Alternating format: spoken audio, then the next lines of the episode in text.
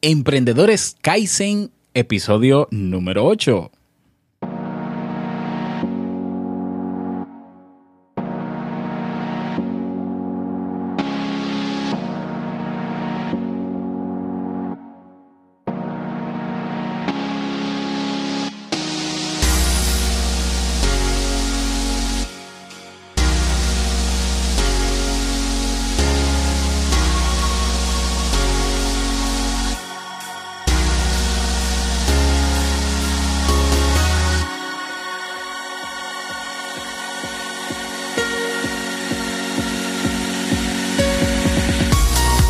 Hola, ¿qué tal? Bienvenido, bienvenida a este nuevo episodio de Emprendedores Kaizen. Pues como sabes, este pod, bueno, no es un podcast, es un programa en audio, en radio, realmente, radio bajo demanda, ah, porque no se transmite en otras plataformas. Como sabes, esto es exclusivo del Club Kaizen en robertsazuki.com. Y bueno, en el día de hoy tenemos un invitado súper especial que compartió con nosotros hace unos momentos en el episodio 515 de Te invito a un café el tema que tu vida sea como la buena música. Estamos hablando de Xavi Lazal de la escuela de música.net, una plataforma web donde ofrece cursos completamente gratis sobre música, lectura musical, sobre guitarra, saxo, piano. Así que si no has tenido la oportunidad de conocer este emprendimiento, hazlo y si no has escuchado el episodio que grabamos para Te invito a un café, pues escúchalo también para que sepas, para que contextualices, te contextualizas un poco sobre quién es Xavi, qué hace. Y bueno, ahora lo tenemos aquí para conocer su lado humano, eh, imperfecto y todo lo que implicó llegar a este emprendimiento. Vamos con la entrevista.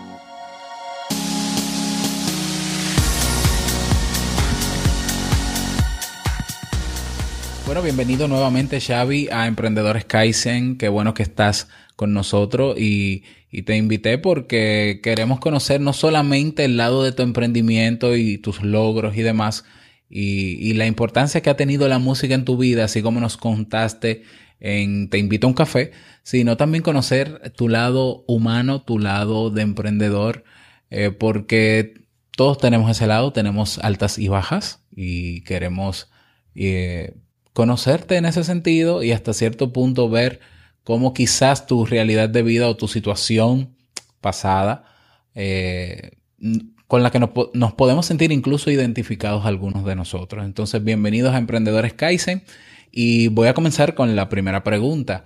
¿Qué te motivó a ti a emprender como lo estás haciendo actualmente? Pues muchas gracias por la invitación, Robert. Ya sabes que yo soy fan tuyo y te sigo desde hace mucho tiempo.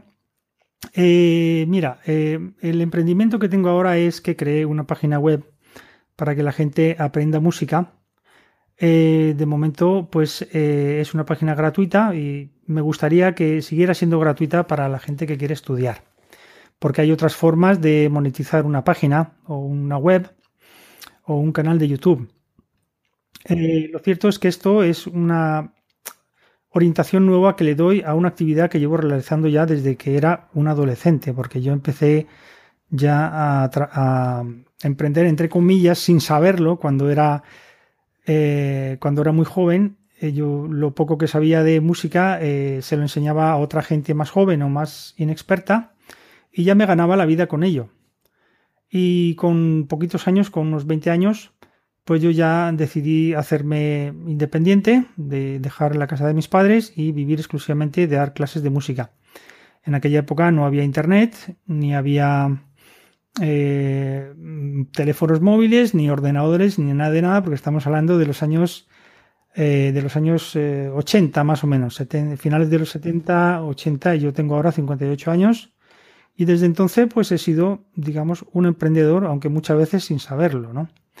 Porque luego me hice eh, músico profesional y finalmente eh, y, también he tenido un estudio de grabación. Bueno, he hecho muchas cosas con las cuales he ganado dinero y he vivido de ello. Y, el emprendimiento actual, pues es ese, el transformar todo esto, estos conocimientos que he adquirido durante mi vida, en una, en una página web donde vía eh, de forma online la gente pueda conocerme y aprender música conmigo.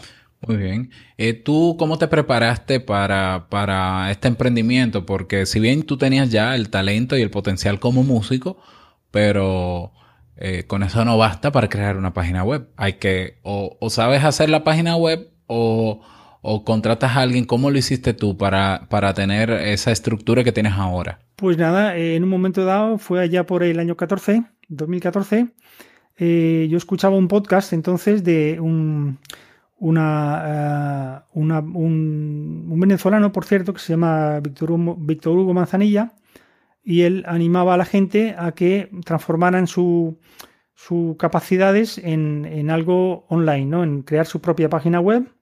Y entonces yo decidí hacerlo en ese momento. Y, y, entonces dije, ah, pues me voy a, voy a buscar un curso, algo online, cómo se hace una página web.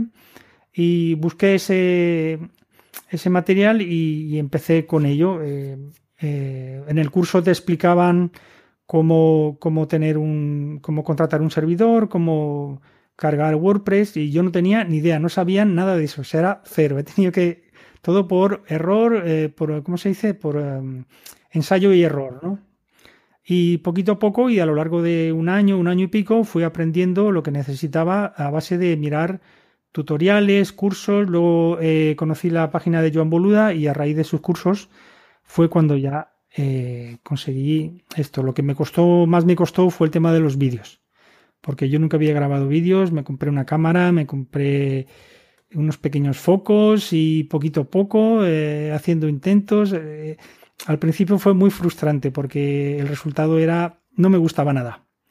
Y entonces eh, tardé mucho en sacar mis primeros vídeos. Pero bueno, ahora ya tengo más de 450 vídeos en el canal de YouTube y, ya, ya, ya tengo, digamos, soltura ¿no? a la hora de ir produciendo vídeos de una forma continuada. Y no, que esto fue lo que, lo que tuve que aprender, todo lo necesario, cursos y aprender a hacer vídeos, eh, WordPress, eh, marketing online, redes sociales. Son muchas cosas. Sí, Tú lo sabes.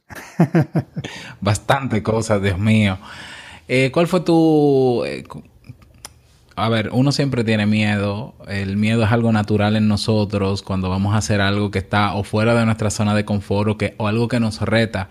Eh, ¿Tú pudieras mencionar alguna idea que te llegaba a la cabeza, que te generaba miedo antes de tú comenzar con esta idea de crear una página y toda, toda esta estructura? Yo creo que sobre todo es decir, esto no va a gustar. Estoy perdiendo el tiempo, ¿para qué me pongo? ¿Para qué me meto en camisa de once varas? Si esto, esto no le va a gustar a la gente, no va a tener éxito. Es esa parte negativa que tenemos todos, ¿no? Y que siempre nos está diciendo, eh, no lo hagas, ¿no? Déjalo, abandona. Pero yo estaba decidido, ¿no? Porque además, como ya seguía a personas eh, que eran emprendedoras y que de alguna forma te lo contaban, ¿no? Que ellos también habían pasado por el mismo problema de decir, no, es que no lo voy a conseguir, voy a fracasar. Entonces, claro, resulta que abandonas antes ni siquiera de intentarlo. Y he tenido que luchar día tras día contra esto. Decir, no, no voy a tirar la toalla. Por muy difícil, por muy complicado, por muy lento que avance, aunque vaya marcha atrás, no voy a tirar la toalla. Así que a quien quiera emprender, nunca tiréis la toalla, jamás. Eh, siempre hay que, ni siquiera para tomar impulso, como decimos aquí, no marcha atrás ni para tomar impulso. Y, ese yo creo que es la mayor dificultad, ¿no? El, eh, rendirse demasiado pronto. Y tal vez, eh, bueno, mm, aunque yo no estoy en esa fase todavía, pero es decir, bueno, mm, cuando en un momento dado me voy a dedicar exclusivamente a esto, eh, ganaré lo suficiente como para poder vivir de ello, eh, me atreveré a dejar mi trabajo actual, ¿no? Yo en momento lo compagino con otro trabajo, por lo tanto mi, lado económico lo tengo garantizado. Pero yo quiero el trabajo que tengo ahora dejarlo un día porque no es mi vocación y, aunque lo tengo como trabajo alimenticio, pues eh, en un momento dado dejarlo. ese momento vendrá, sé que llegará y podré, eh, bueno, de todas maneras, como yo siempre he vivido de la música, eh, aunque tengo un trabajo ahora que no tiene que ver con la música, pues siempre tengo otros eh, recursos, ¿no? Mis, alumnos, mis grabaciones, exactamente. Entradas, como decimos. Excelente. Eh, ¿Quiénes cuestionaron tu deseo de vivir de la música cuando no estamos hablando ya en este caso de la página web porque ya tienes muchos años como músico, pero, pero empezaste muy joven. O sea, eh, cuando decidiste, no sé si eh, salir de la casa y decir, bueno, yo me voy a mantener por mí mismo y, la música va a ser la fuente de ingresos mía. ¿Te cuestionaron tus padres? ¿Alguien te cuestionó eso? Bueno, tengo muy presente ese, ese recuerdo, porque recuerdo que yo aparecí un día en mi casa con una guitarra. Yo tendría unos 14 años o por ahí 15 y mis padres me miraron con boquiabiertos diciéndome ¿a dónde vas con una guitarra? me cuestionaron inmediatamente el hecho de que yo quisiera tocar la guitarra, que yo no les pedí dinero para comprarla, era dinero mío. Y, yo toda mi formación musical me la financié yo mismo. Nunca les pedí dinero a mis padres, pero ellos eh, lo vieron siempre como una cosa extraña, ¿no? Porque mis padres deseaban lo mejor para mí y ellos pensaban que una educación más eh, convencional, eh, la que yo, porque ellos me mandaron a un colegio donde yo tenía una buena formación. Y de hecho la adquirí, esa buena formación, pero ellos la música lo vieron siempre como una excentricidad. Y en el momento en que yo tuve suficiente dinero para vivir por mi cuenta y me fui de casa, también lo vieron como algo muy arriesgado, ¿no? Prácticamente fue la única cosa, pero bueno, yo no tuve problema en seguir, eh, tampoco es que nadara en la abundancia, pero vivía de la música. Y con el paso de los años, mis padres, pues bueno, me aceptaron como músico y les pareció muy bien. Nadie más me ha cuestionado, ¿no? ni parejas, ni amigos, ni nadie, porque realmente como me estaba dando resultado, tú no puedes cuestionarle a alguien eh, que está algo que le funciona. Ahora, si no hubiera funcionado, pues sí, realmente me tendría que haber planteado. De hecho, en un momento dado lo hice, ¿no? En un momento dado de mi vida tuve que. dejé la música. No porque eh, nadie me lo cuestionara, sino porque pasé por una crisis personal muy grande y reorienté mi vida de alguna forma. Eh, la reorienté y hice, digamos, aprendí otros oficios, aprendí a hacer otras cosas que no eran la música y bien, pues pude hacerlo y después de un tiempo de haber probado otros oficios, volví finalmente otra vez al punto donde había salido, que era la música. Excelente. ¿Qué cosas tuviste que sacrificar o a qué cosas tuviste que renunciar eh, para llegar a lo que has logrado hoy o a donde has llegado hoy? Pues lo cierto es que posiblemente sea la estabilidad, ¿no? Ese trabajo estable, ese trabajo seguro, ese sueldo que viene todos los meses, porque yo he vivido muchos años, eh, digamos, un poco eh, al día, día a día, ¿no?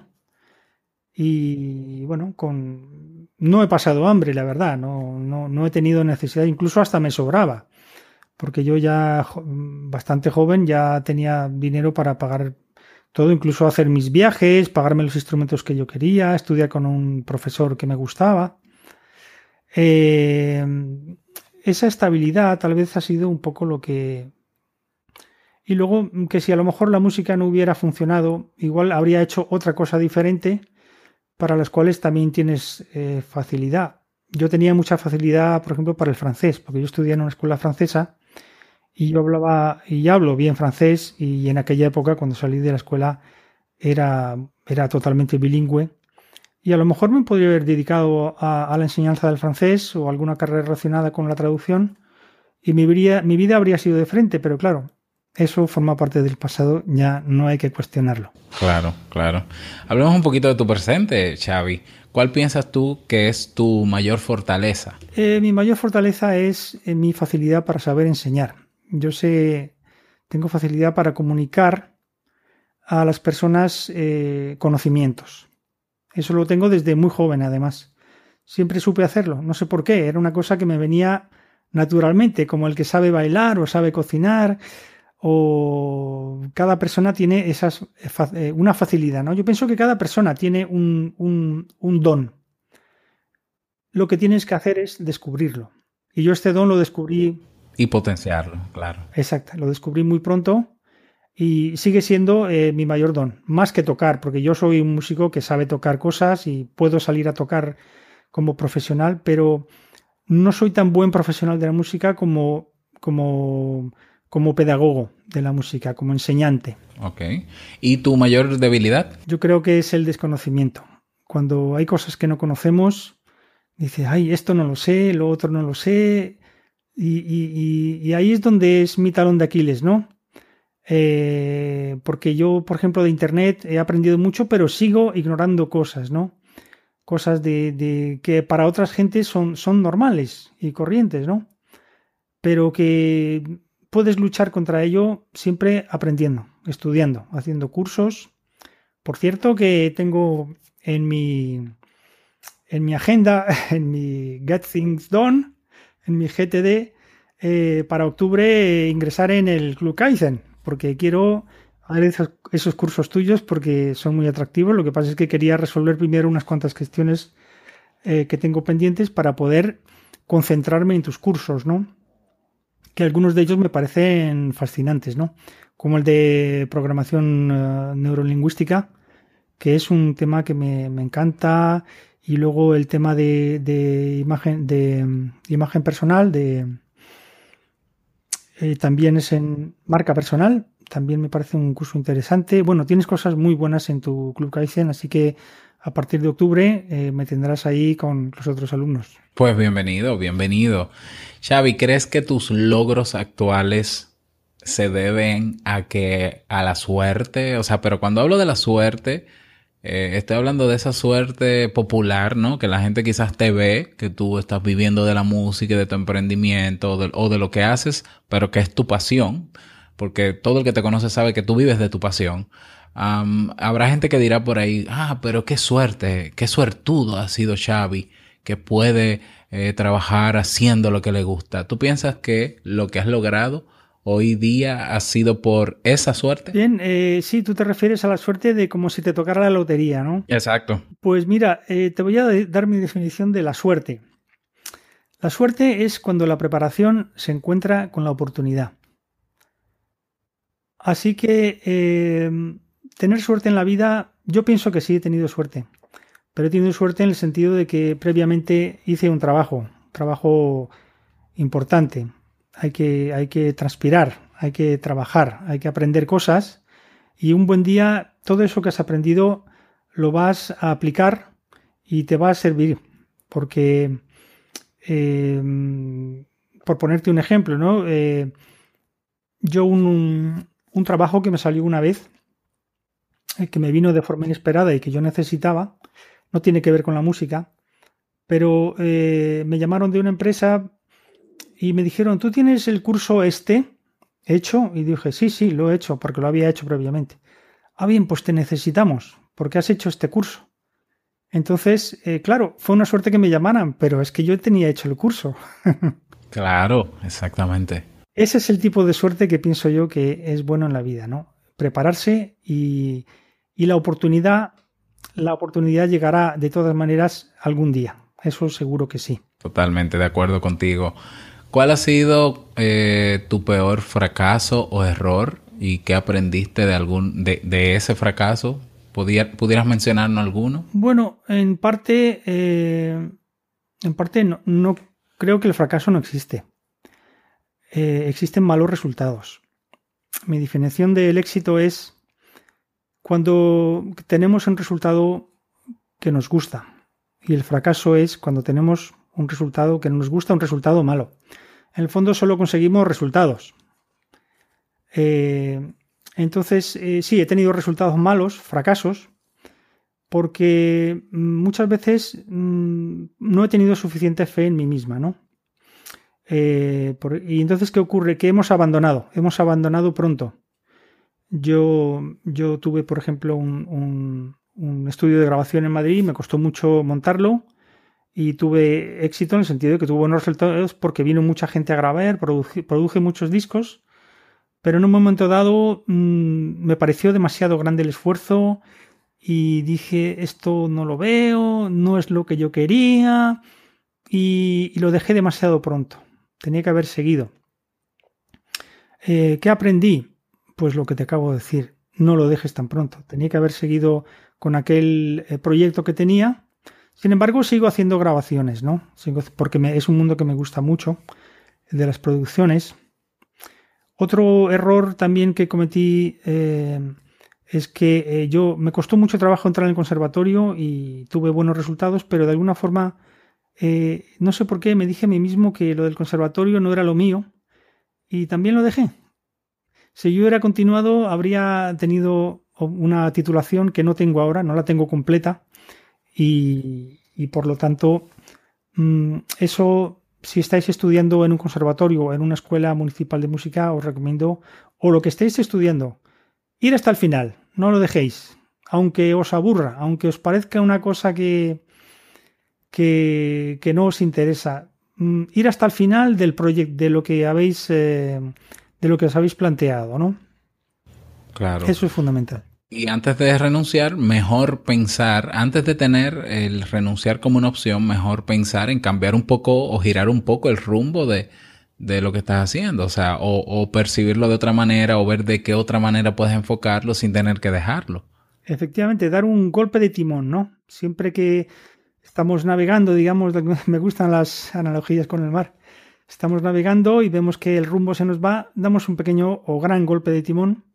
Yo acabo de dar uno ahora en la página web y ya lo he dicho en el podcast porque necesitaba hacer algunos cambios y, bueno, los he hecho. Entonces ahora la página web está tomando un rumbo diferente y más satisfactorio para mí, creo que para la comunidad también. Exactamente, exactamente. Xavi, ¿qué, ¿qué, tipo de cosas o qué cosas te pueden desanimar o, o ponerte o bajarte los ánimos? Yo creo que nuestro enemigo más grande, y creo que tú lo has comentado en un podcast, somos nosotros mismos. Esos pensamientos automáticos que genera nuestro cerebro y que vienen de emociones mm, que nos dicen no puedes, no sabes, eh, déjalo, esto es un muro, eh, son los que lo que más nos va a bajar los ánimos la gente en general o incluso las críticas ajenas incluso nos van a animar, ¿no? Oye, es que eso que tú haces no... Bueno, mira, si a ti te parece mal es porque voy por buen camino, ¿no? Eh, pero cuando tu propia mente, tu propia... Eh, tus propias ideas te están diciendo que lo haces mal, eh, entonces ahí tenemos un enemigo interior que tenemos que combatir continuamente. Son solo pensamientos, son solo ideas, no es la realidad. Lo que se ocurre en la cabeza muchas veces se genera de forma automática, sin que tú sepas de dónde vienen esas ideas. Entonces, eh, sé, un buen crítico, sé un buen autocrítico de, de tus ideas. Yo esas ideas malas las tengo continuamente. Una cosa que uso mucho es la meditación. Meditación en el sentido más eh, de relajación, ¿no? Me gusta sentarme, cerrar los ojos, respirar despacio, estar consciente de mi respiración y detener ese flujo de ideas en la medida de lo posible, porque muchas veces son esas ideas dejan de ser tan, tan dañinas y tan, tan eh, eh, digamos, hacernos un influenciar en una forma negativa tan influenciante, eh, no sé, que, que, influencian tanto. Claro, claro. ¿Cómo es un día común en tu vida? O sea, en, términos de rutina, digamos de lunes a viernes, ¿cómo pudieras describirnos qué sueles hacer tú un día, un día normal, no? O sea, eh, si te levantas muy temprano, si no, ¿cómo es la vida tuya en esa rutina de día a día? Pues eh, mi rutina eh, va de, lunes a domingo, porque tengo un trabajo que compagino con mis actividades musicales y a veces por este trabajo me tengo que levantar pronto y es un trabajo que realizo mm, mm, también de lunes a domingo, libro a veces entre semana. Y sí, me levanto pronto y lo primero que hago siempre es eh, mirar mi correo electrónico y, añadir a los nuevos suscriptores porque todos los días tengo y mandarles un correo de bienvenida. Así que es mi, primera labor del día y la verdad es que suelen ser bastantes. Eh, digamos unos 20 o 30 cada día, así que me gusta ocuparme de ese tema, ¿no? Y si no tengo que irme a trabajar, pues eh, sigo durante las primeras horas del día haciendo los temas más complejos, ¿no? Eh, por ejemplo, editar vídeos o, hacer cosas, cambios en la página web que me requieren concentración. Las primeras horas del día son las mejores que podemos, por lo menos en mi caso, ¿no? Y pienso que mucha gente también, emplear en, en hacer las cosas más complejas, ¿no? Y luego ya pues sencillamente me un poco o me voy a trabajar a mi trabajo y continúo con, lo que tenga que hacer eh, después de volver del trabajo. Eh, si no tengo que trabajar, pues eh, normalmente le dedico una parte del día a estudiar algún instrumento. Yo tengo muchos instrumentos y toco varios y entonces tengo que mantenerme. Entonces, pues hago ejercicios, toco melodías con la guitarra, con el saxo, con el violonchelo también, que lo estoy estudiando ahora. Y, bueno, pues eh, vivo solo, por lo tanto me ocupo de la casa, de la limpieza, de los platos, de eh, la ropa, toda la cuestión, eh, toda la cuestión doméstica, ¿no? pienso que la rutina no. Hay veces, hay gente que opina que la rutina es una cosa que no es buena, pero pienso que las rutinas eh, nos ayudan en nuestro día a día, siempre que no hagamos de nuestra vida un, no las hagamos sin sentido, ¿no? Son rutinas que tienen que tener un sentido en concreto. Claro, imagínate un músico que, o una persona que quiera aprender un instrumento y no haga de eso una rutina o no tenga una rutina de práctica, o sea, ¿cómo va a aprender? Y luego depende del día de la semana, pues tengo algunos alumnos que vienen a mi casa o voy yo a la suya.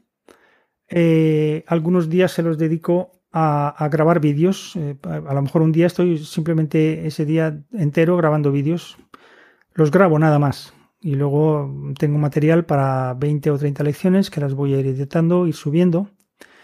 Y también como hago grabaciones, pues eh, le dedico una parte del día a, ocuparme de alguna grabación que esté haciendo con alguien, un arreglo para algún músico, algún acompañamiento, este tipo de cosas, ¿no? Muy bien, excelente. Bueno, tu día es intenso en términos de que hace muchas cosas, ¿sí?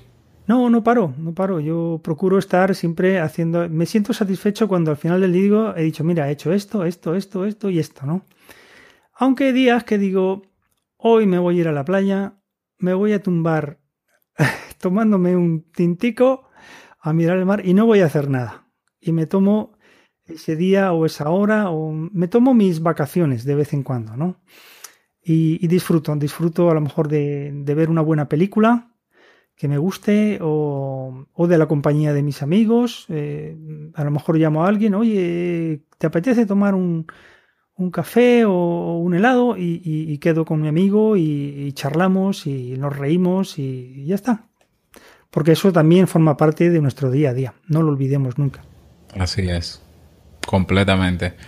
¿Cuál es la herramienta? Eh, puede ser digital o no, puede ser física, pero ¿cuál es esa herramienta que te hace ser más productivo, que tú más utilizas para ser productivo en lo que haces? Pues mira, muy fácil de responder. Se llama Drive y yo lo tengo todo allí. Drive es una aplicación Exacto, de Google. Tú cuando abres una cuenta de, Gmail tienes una aplicación que se llama Drive, que es un disco duro, pero que no solo es un disco duro, sino que tú en ese disco duro tienes una serie de aplicaciones.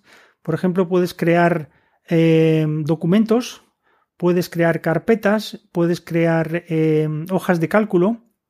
Y yo todo lo mío, presentaciones, todos mis cursos, todo, los tengo allí. Entonces yo cuando necesito algo, eh, por ejemplo, mm, ah, tengo una idea para un podcast.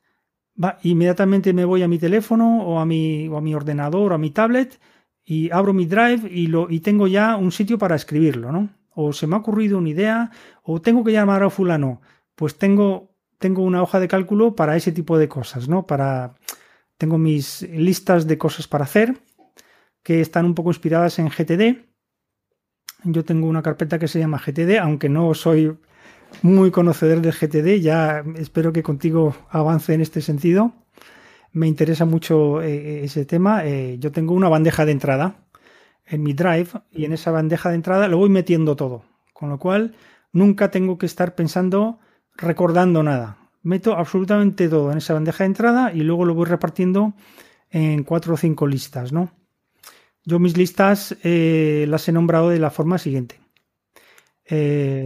Hacer ya, hacer hoy, hacer esta semana, hacer este mes y hacer algún día. y voy repartiendo mi, mi, bandeja de entrada en esas listas. Por lo tanto, yo me voy siempre primero a mi hacer ya y luego ya. Y luego hacer hoy, pues exactamente. Pues es un GTD simplificado, digamos, y me está funcionando muy bien. Estoy, estoy contento. Eh, me inspiré bastante en el podcast que tú hiciste acerca de, de productividad. Claro, al final el GTD se puede hacer puro, pero al final el toque lo da cada persona. O sea, hay personas que no se sienten cómodas haciéndolo literal, porque a veces puede ser o parecer muy rígido, pero uno le va agregando cositas a, medida que uno... Porque la idea es sentirse cómodo, siendo productivo, pero sentirse cómodo. Si yo voy a sentir la presión de tener que hacer esto y esto, mejor no utilizo esa esa técnica. Bueno, un libro o una película, cualquiera de las dos, que haya cambiado o marcado tu vida, que pudieras recomendarnos para nosotros o leerlo o verla. Pues he leído muchísimos libros y he visto muchas películas. Un libro que apareció en mi vida en un momento clave y que creo que, que fue eh, fundamental en un momento en que necesité dar un golpe de timón en mi vida un cambio de rumbo fue eh, Tus zonas erróneas de Wendy Este libro es, es, yo lo recomiendo a todo el mundo, ¿no? Porque hay, gente que equivocadamente piensa que es un libro para personas que tienen problemas. No, es un libro para cualquier persona, pienso yo. Porque tiene ideas muy, muy buenas.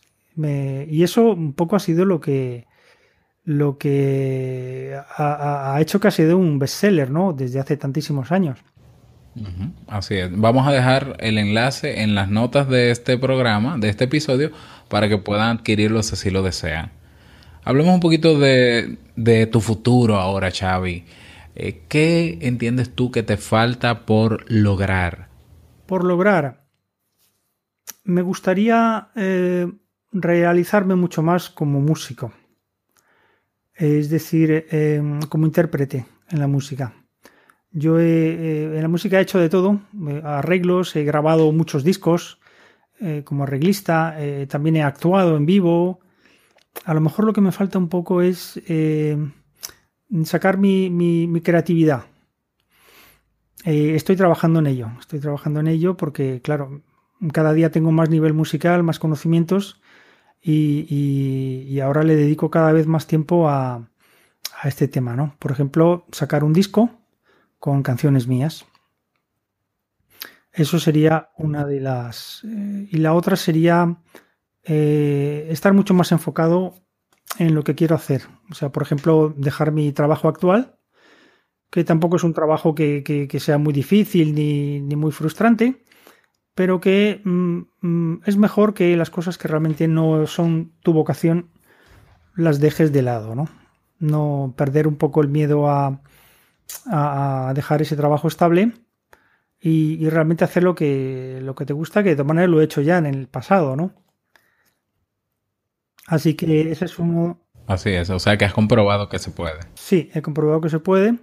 Hombre, ahora me viene bien tener un trabajo estable que compagine con la música porque eso quiere decir que le puedo dedicar mucha energía a la página web, a mi comunidad, sin tener que monetizarla. Para cerrar esta entrevista, eh, Xavi, eh, ¿cómo te gustaría ser recordado cuando ya no estés en este mundo? Porque eh, lo que tú haces trasciende el tiempo, o sea, a menos que de repente el Internet muera y deje de existir, pero estés o no estés, ya hay una huella que has dejado, una huella digital, digámoslo así, bueno, y también física en, en, en, el corazón, ¿no? Y en la mente de muchas personas que has ayudado presencialmente. Pero ¿cómo te gustaría a ti ser recordado cuando ya no estés aquí? Pues yo creo que está muy claro. Eh, me gustaría que la gente eh, me recordara como aquel profesor que les enseñó a tocar un instrumento y a amar la música. Porque yo tengo ese recuerdo de mis profesores y particularmente de algunos eh, y algunos que ya no están, pero en mi corazón los sigo llevando y muchas veces en mi música sé que siguen estando allí, ¿no? Que eh, soy músico porque ellos eh, me, me hicieron, me comunicaron ese amor por la música que tenían, ese amor por las cosas bien hechas.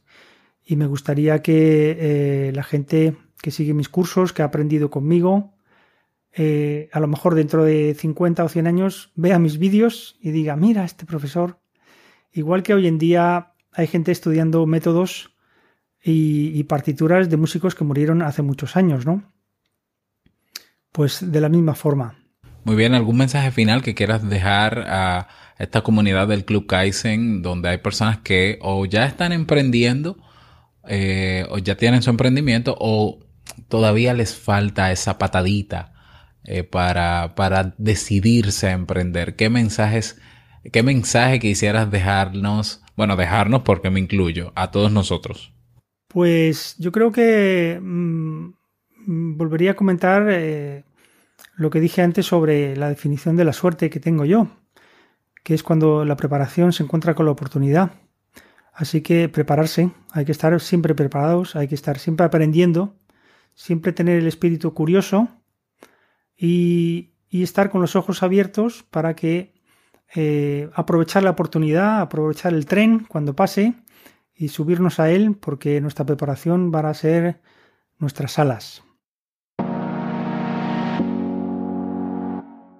Bueno, pues muchísimas gracias Xavi por tu disposición para esta entrevista, por compartir con nosotros ese lado eh, humano como emprendedor y gracias porque quizás muchos de nosotros, y yo me incluyo dentro de esos muchos, pues nos identificamos con tu realidad y con lo que te motivó a emprender.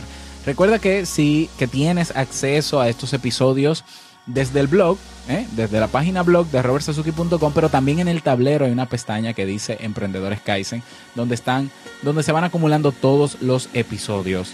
Eh, te invito a poner en práctica, ¿no? Todo lo que tenemos ahí a que cualquier recomendación me escribas en el formulario de soporte que tienes en el tablero. Y si quieres proponer algún emprendedor y te gustaría conocer ese lado eh, que, entrevistamos aquí en Emprendedores Kaizen, también utiliza el formulario de soporte para que me lo sugieras y yo con muchísimo gusto pues lo voy a entrevistar para ti. Esto es todo por este episodio. Nos escuchamos la próxima semana con un nuevo emprendedor en Emprendedores Kaizen. Chao.